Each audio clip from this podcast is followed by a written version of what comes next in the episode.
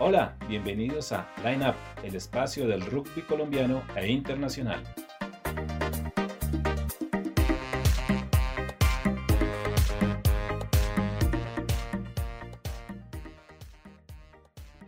Un saludo, bienvenidos a Line Up, un espacio del rugby colombiano e internacional. Llegamos a la emisión número 027 correspondiente a este sábado 24 de octubre.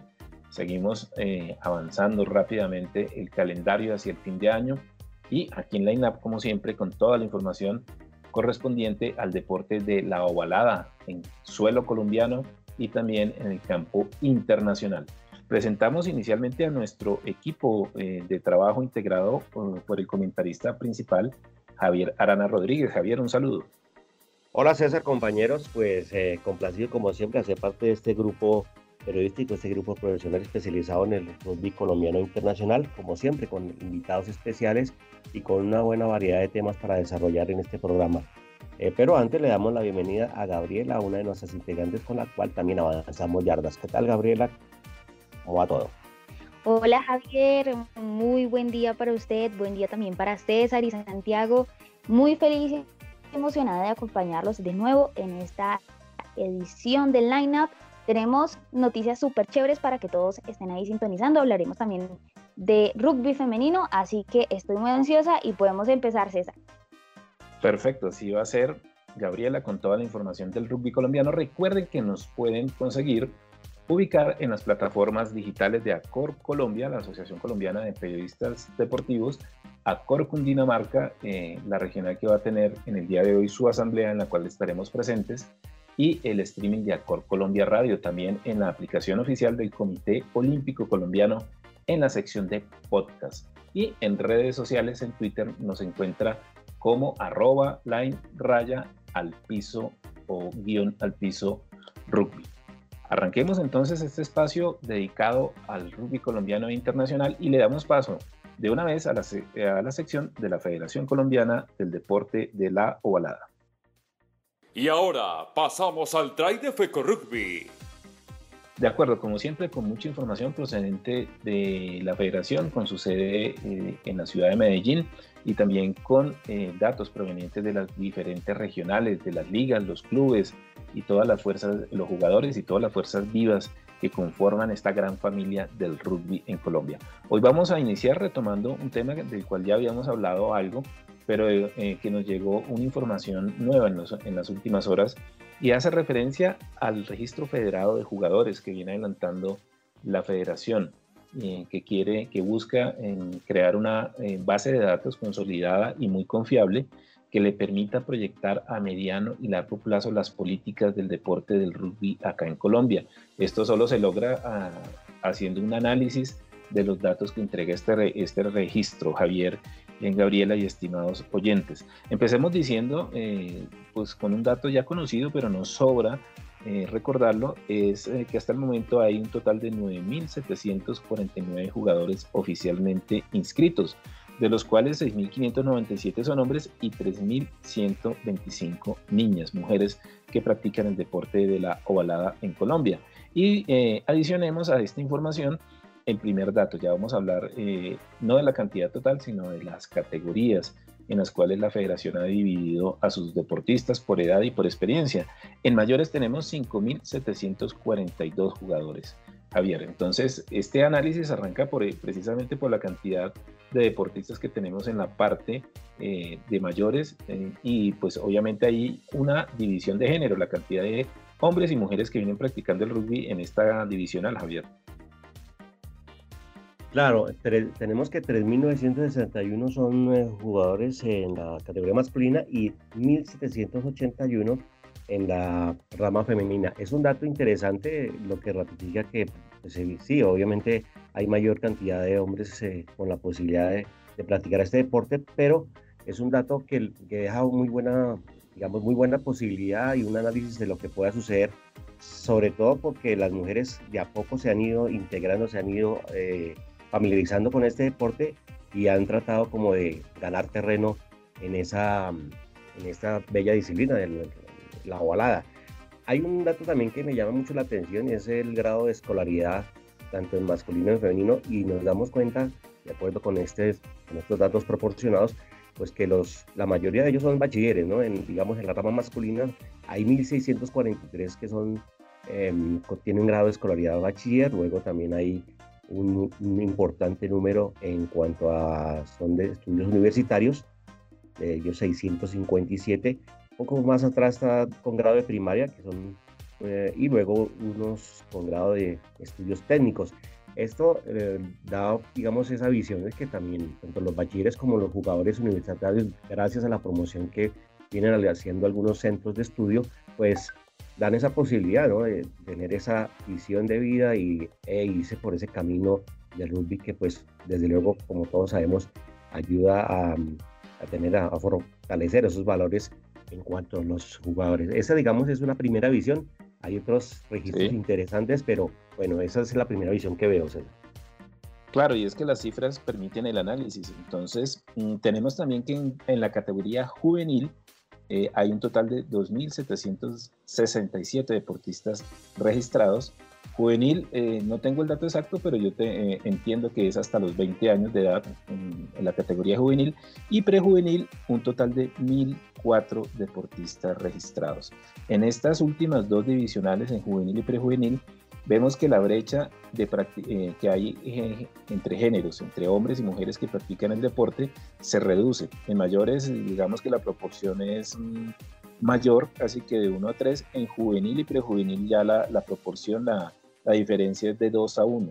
Esto nos indica que en los últimos años y en las nuevas generaciones, los deportistas han ido dejando atrás el mito de que el rugby es un deporte eh, únicamente masculino Obviamente porque en nuestro imaginario existe eh, la, referencia de que el rugby es un deporte muy fuerte eh, y evidentemente es un deporte fuerte. Recordemos la definición del licenciado Andrés Gómez, eh, es un deporte de pelota de conjunto con situaciones de combate, pero esto no exime a las mujeres quienes han ido aumentando su presencia en la práctica de la disciplina del rugby aquí en Colombia lo cual por supuesto es una muy buena noticia. Y esto, eh, esto nos hace seguir eh, andando ese camino de la presencia de la mujer en, el deporte, en este tipo de deportes que inicialmente pues tuvieron como una estigmatización, una orientación únicamente hacia el sexo masculino, por los temas ya referenciados, por la fuerza, por, eh, pues, que son deportes bastante competitivos, en algunas situaciones son rudos, sin, eh, sin querer decir que sean violentos, ¿no? Son muy fuertes, pero al mismo tiempo las niñas están capacitadas para esto. Gabriela, cuéntenos, usted mm, nos uh, habla de, o nos puede contar alguna experiencia relacionada con su paso eh, por el deporte y, qué nos puede decir sobre esta iniciativa de las mujeres de practicar el rugby. Así es, César. Yo estoy de acuerdo con usted precisamente porque las estadísticas también nos muestran lo importante que es empezar desde temprano a hacer deporte y se ve pues una noticia positiva, ¿no? Frente al tema de la inclusión y de la igualdad de género. Digamos, desde mi perspectiva, en efecto, yo jugué fútbol, contándoles una experiencia personal, y yo me retiré de jugar fútbol cuando tenía aproximadamente unos 12, 13 años, porque estaba en un equipo de hombres, porque pues en esa época... Eh, no había tantas mujeres dentro del mundo del fútbol y no se podía hacer un equipo de solo mujeres.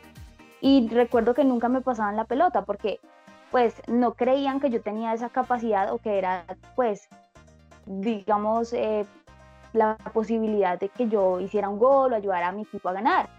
Y sin embargo, fíjese que tuve una oportunidad en algún momento que me cayó la pelota en un partido y casi hago un gol.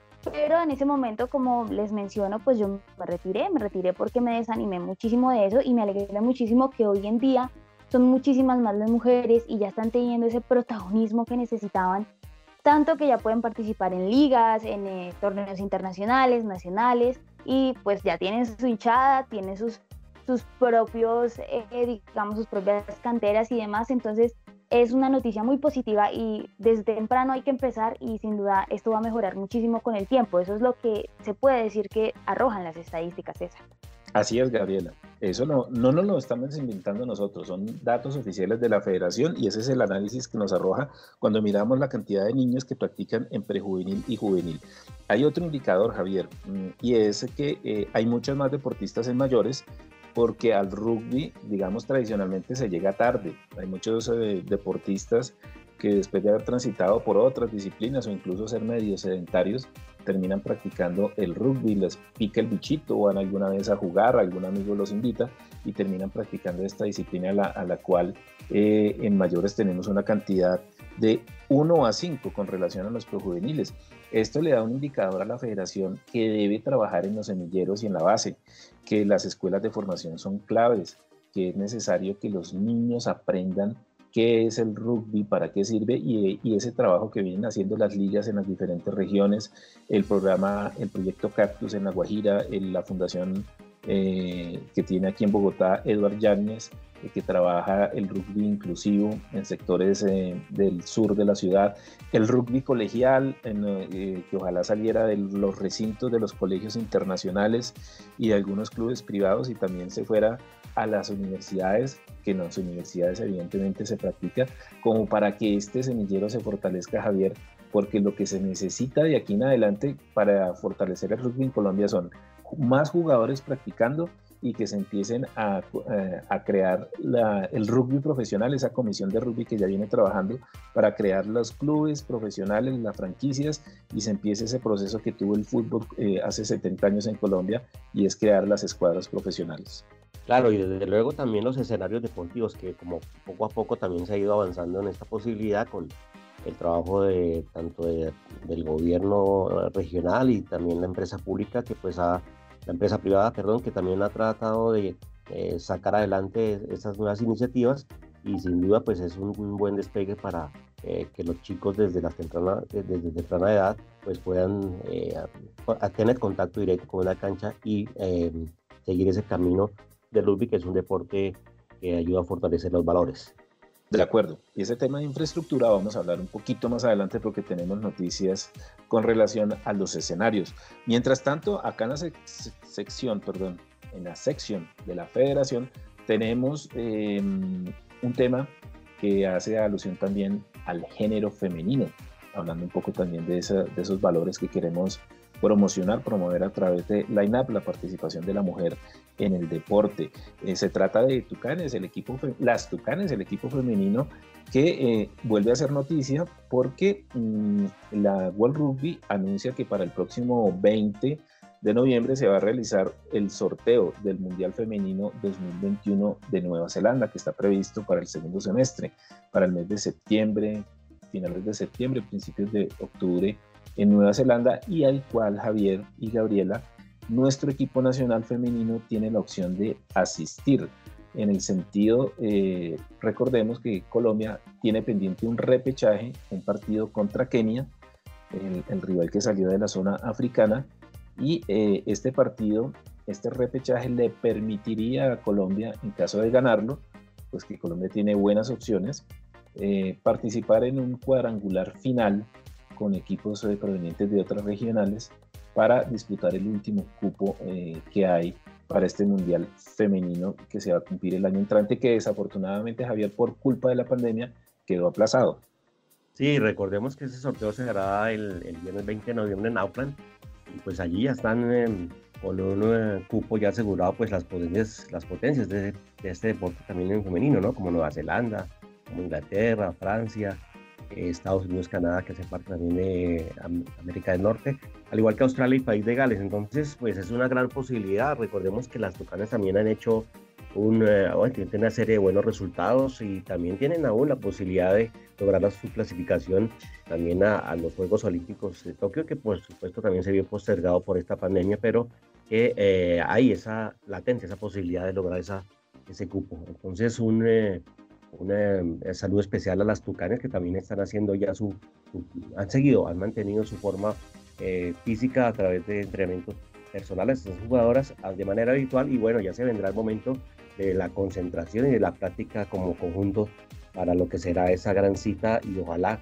una muy buena noticia para lo que será el equipo tricolor César. Sí, señor. Entonces, nuestras Tucanes, nuestro equipo femenino, eh, va a tener esas dos, tiene esos dos retos para el 2021, el Mundial Nueva Zelanda Mayores y la posibilidad de acudir a los Juegos Olímpicos en la modalidad de rugby Seven. Recordemos que Colombia ya estuvo presente en, en los Juegos Olímpicos de Río en el año 2016 y tuvo, digamos, ese bautismo de fuego en, en una justa olímpica. Y pues este, eh, lo que resta del año, eh, pues va a ser el regreso a las canchas, a los escenarios de, naturales de entrenamiento, bajo los protocolos del Ministerio del Deporte de Colombia y el Ministerio de Salud, que ya eh, permitieron, avalaron el regreso de los deportes de conjunto a sus escenarios de práctica, aunque con algunas restricciones todavía. Tienen que ser prácticas de manera individual y eh, con todo, por supuesto, con todos los protocolos de bioseguridad, como es, lógico, eh, pero por lo menos este es un gran paso. Vamos a hablar con la federación para que nos cuente eh, y nos informe cuál va a ser ese cronograma de trabajo que tiene establecido el equipo femenino para retomar su actividad, pues ya los las niñas lo vienen haciendo de manera individual en sus residencias, en los gimnasios, en SmartFit, que es el patrocinado, uno de los patrocinadores de la federación, eh, que el retorno fue hace aproximadamente un mes a la práctica en gimnasios, pero por supuesto es eh, clave el retorno a los escenarios de práctica y cuando autoricen ya lo que va a ser los entrenamientos de carácter grupal como es necesario. Recordemos que el rugby es un deporte de conjunto con situaciones de combate. Cerramos aquí la sección de la Federación Colombiana de Rugby en Line un espacio del deporte de la volada en Colombia y el mundo. Rugby, el deporte de los valores en Line Up. Muy bien, seguimos avanzando yardas. Ya Javier se, nos quería adelantar un poquito a la información que tenemos preparada sobre infraestructura, uno de los temas eh, claves también dentro de los pilares del deporte asociado, los escenarios de práctica y competencia. Y tenemos noticias. Recordemos que el programa pasado em, hacíamos alusión al anuncio eh, que hicieron público el ministro eh, del Deporte de Colombia, Ernesto Lucena, y el alcalde de Río Hacha, capital del departamento de La Guajira, en el Caribe colombiano, sobre la remodelación de, un estadio, un escenario deportivo, el Federico, eh, el estadio, ay caramba, ahora se me, se me olvida el, nombre, Federico Serrano Soto, un escenario creado hace unos, construido hace unos ocho años y que va a ser remodelado para la práctica del deporte en esta capital del Caribe colombiano y en el cual tendrá cabida el rugby, Javier, muy importante eh, este tema de infraestructura y em, pues vamos a tener enseguida la presencia del licenciado Simeón González, el presidente de, de la Liga de la Guajira, quien nos va a comentar de qué se trata esta muy buena información y noticia. César, de verdad que estamos muy contentos de ver que nuestra gestión que hemos tenido desde la Liga de Rugby de La Guajira para poder obtener nuestro propio espacio, nuestra propia cancha de rugby, donde podamos nosotros los riguacheros, los guajiros, poder divertirnos, poder prepararnos competitivamente y hacer lo que nos gusta, que es el rugby, ¿no? De verdad que nosotros estamos muy contentos de, de ver de que las cosas se han venido dando, hemos recogido los frutos del trabajo que hemos venido haciendo. Hoy en día ya el alcalde con el ministro dieron un paso importante, fue anunciado desde el mismo ministerio desde la misma alcaldía de Rihuacha. Ya entre poco tiempo tendremos la remodelación del Estadio Federico Serrano Soto, donde contaremos con una cancha de rugby para que nosotros vamos a tener nuestra participación, nuestros entrenamientos, nuestras actividades, nuestros eventos.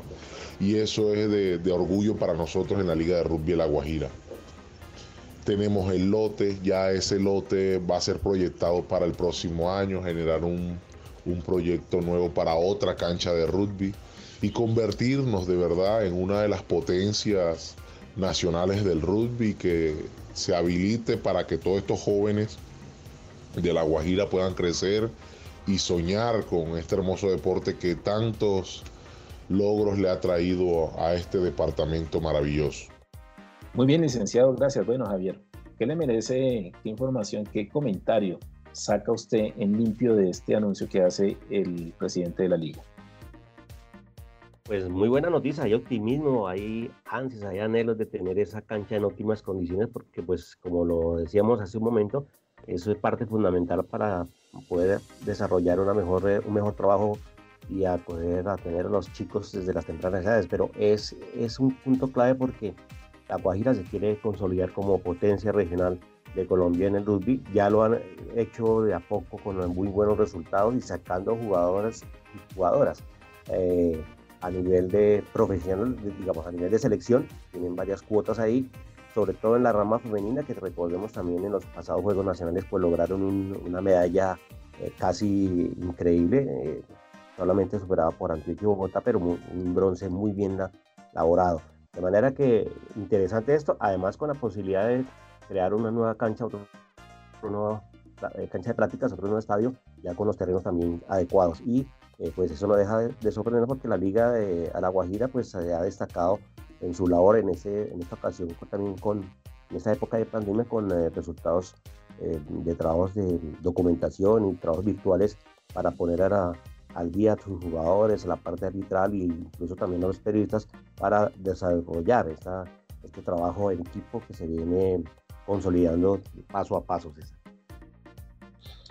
Sí, señor. Entonces, muy buena noticia esta, el anuncio oficial de la remodelación del Estadio Federico Serrano Soto, que eh, suponemos, suponemos va a tener las Hs permanentes, es decir, eh, las porterías del rugby van a, van a estar de manera permanente, que ese es un aspecto clave dentro de la infraestructura del deporte de, la ovalada, es decir, que el escenario cuente con, con esta, no solamente con las medidas reglamentarias, con las yardas, con lo ancho y largo de la cancha, sino también con las porterías, con las famosas Hs, y que eh, cuando permanecen, cuando están de manera fija dentro de un escenario, pues obviamente eso hace una invitación a los deportistas del rugby a, adueñarse, apropiarse de esos escenarios, que en este caso van a compartir con otras disciplinas, especialmente el fútbol tradicional, el fútbol 11, el fútbol soccer. Eh, bueno, entonces gracias al licenciado Simeón González, como siempre presente en los micrófonos de Line Up. Ya, eh, bueno, seguimos aquí avanzando yardas. Gabriela, cuénteme una cosa. ¿Usted tiene eh, alguna cábala, alguna alguna costumbre antes de emprender alguna actividad para que le vaya bien? Eh, no, no, le cuento que no, pero sí disfruto mucho de ver pues a los jugadores siempre de los distintos deportes realizar, porque siempre me ha dado mucha curiosidad, la verdad yo no, no, no le puedo decir que yo las hago porque no creo mucho en el tema, pero respeto muchísimo a las personas que lo hacen y me parece como cuando vemos jugadores que entran a canchas descalzos eh, o que tienen que llevar Biblias o cierto tipo de libros de pronto de distintas religiones también a, sus partidos, ya sea de rugby o de cualquier otro deporte. Pero usted tiene, cuente. Sí, yo soy muy cabalero.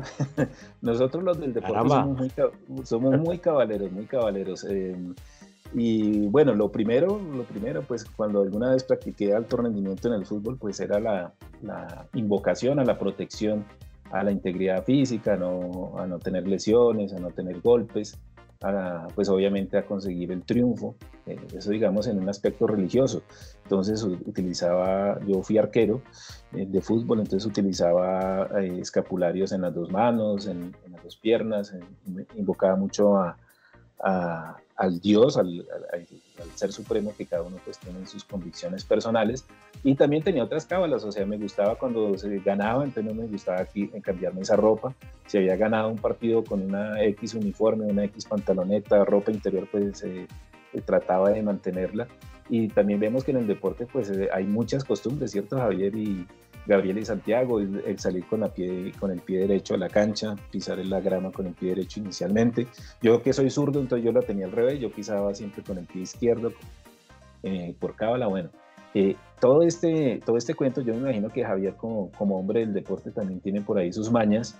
Eh, todo esto porque es que yo no sé qué hacer para que el AGEN, el equipo de Andrés Zafara, que este fin de semana vuelve a la titular del equipo, sigue siendo titular nuestra estrella del rugby colombiano, haga algo para, para ganar, para quitarse esa, esa racha que ya, ya está rayando es con la mala suerte, con la sal, eh, yo no sé, esas costumbres de las abuelas de hacer los riegos, de hacer la, el, no sé, el baño de rosas, no sé, no sé qué hay que hacer para que el agen de, de Zafra gane, Javier, ¿qué hacemos?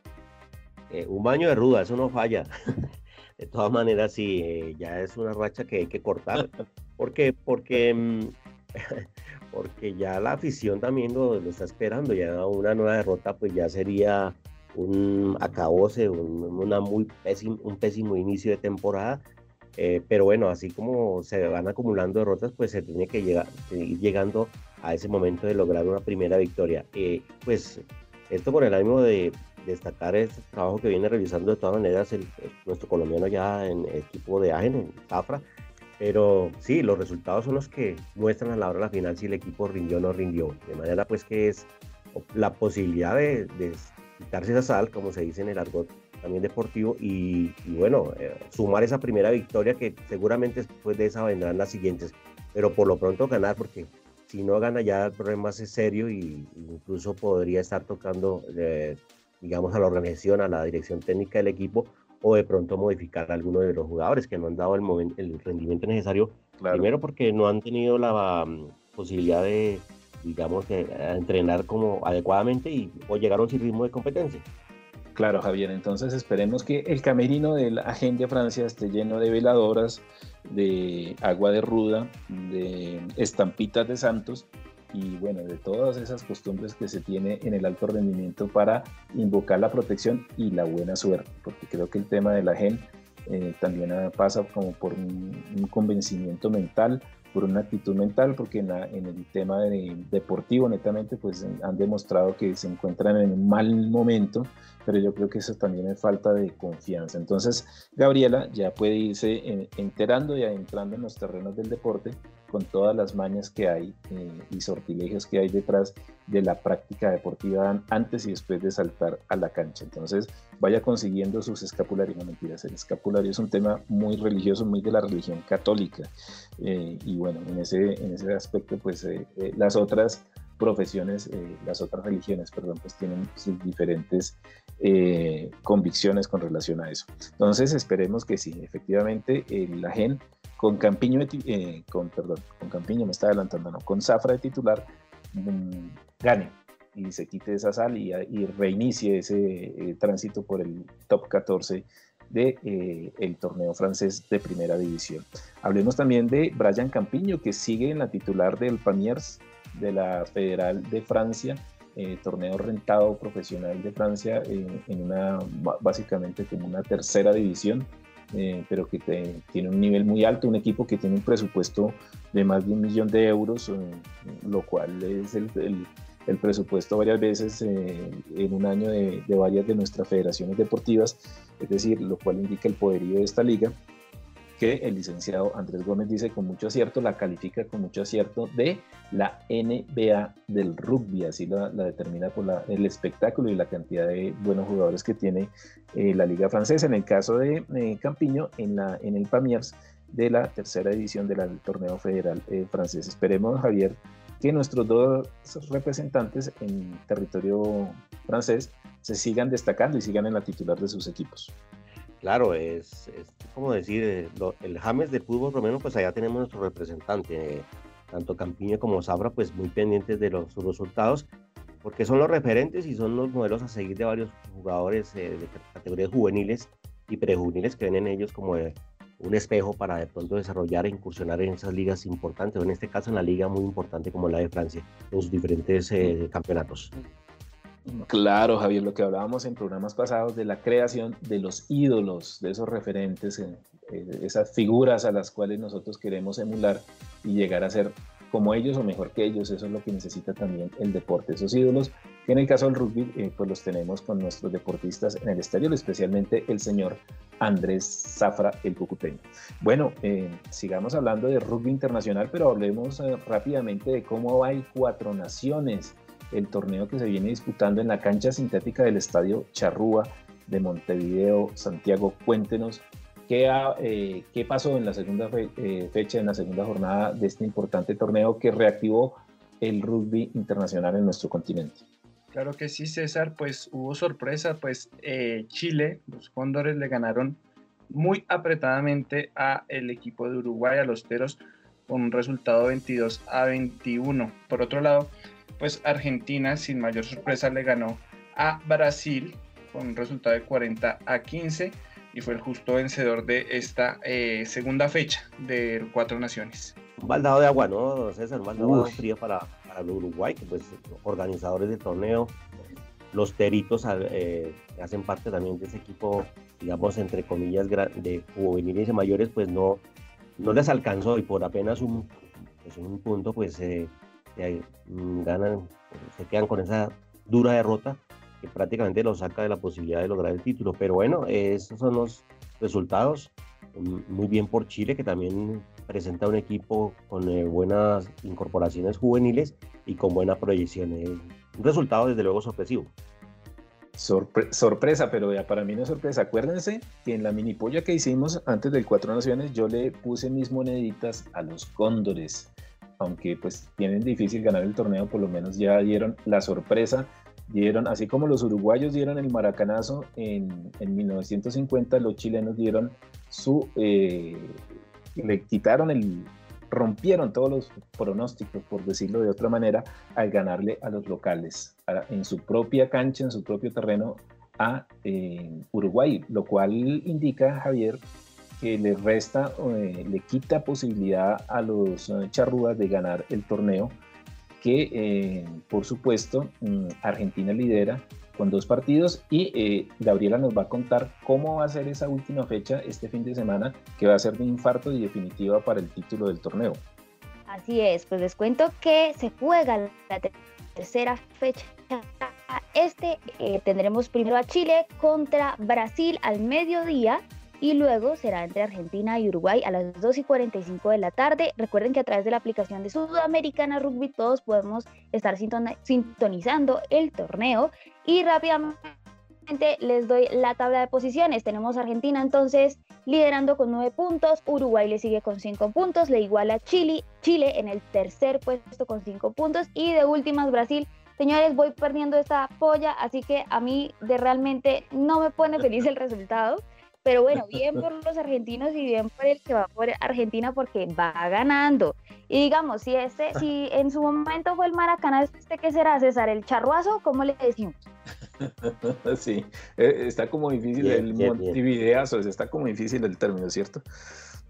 Sí, pero, bueno, ella, ella reconoce, ella reconoce que no es su equipo el, el, que logró el mejor resultado y bueno, da la posibilidad Argentina, pues que desde luego era uno de los favoritos claros para lograr esta victoria. Pero esperemos, porque falta la última fecha y en la última fecha se pueden definir varias cosas. Claro, Javier, y fíjese que puede existir incluso hasta un triple empate en el primer lugar si se dan los siguientes resultados. Chile, si Chile vence a Brasil, lo cual es, eh, digamos, probable dentro del rendimiento del torneo y dentro de los antecedentes eh, que hay, y eh, si Uruguay vence a Argentina, se, se, la derrota ante los eh, trasandinos y logra la victoria ante los favoritos, los Pumas argentinos. Y esto indicaría, eh, dejaría a los tres equipos, argentinos, uruguayos y chilenos, en el primer lugar empatados con nueve puntos. Se puede presentar esta situación o pues este es parte del pronóstico o por supuesto que Argentina ratifique su favoritismo y eh, venciendo a Uruguay, lo cual no va a ser nada fácil, se alce con el título del Cuatro Naciones. Esperemos a ver este fin de semana la última fecha del Cuatro Naciones y el próximo programa miramos a ver quién ganó la mini polla en line-up, el espacio del rugby colombiano e internacional y seguimos inmediatamente con la actualidad internacional acá en nuestro espacio. Muy bien, compañeros, brevemente, porque como siempre se nos hizo tarde, avanzamos muchos minutos y muchas yardas y hablemos rápidamente de, la actualidad eh, internacional de las últimas horas en, el campo internacional. Inicialmente, Santiago, cuéntenos la Premiership. ¿Cuál es la, noticia que tenemos sobre este importante torneo? Bueno, no, no es mucho, pero cabe recordarles nuevamente a nuestros oyentes que el día sábado 24 de octubre se llevará a cabo la final de la Premiership de rugby inglés, en donde se enfrentarán los Exeter Chiefs y las Avispas de Londres. Eh, recordemos que estos dos equipos hicieron en el, 1-2 en la tabla general del todos contra todos, así que va a ser una eh, final bastante reñida y pues bueno, esperemos que las avispas ganen. Sí, señor, el, el, hincha de las avispas, el equipo de Juan Luis Guerra Santiago, que le apostó desde el principio al equipo londinense y eh, en una final muy pareja, porque el equipo de Exeter desde el principio dominó el torneo casi que de, principio a fin, de cabo a rabo, este, eh, once, este quinteto no, ni onceno ni quinteto, es la costumbre de las otras disciplinas, este conjunto eh, gane el torneo en una final muy apretada, Javier, y esperemos a ver qué sucede. Eh, cerremos el espacio del día de hoy, eh, Javier, con la información que usted nos trae de último momento.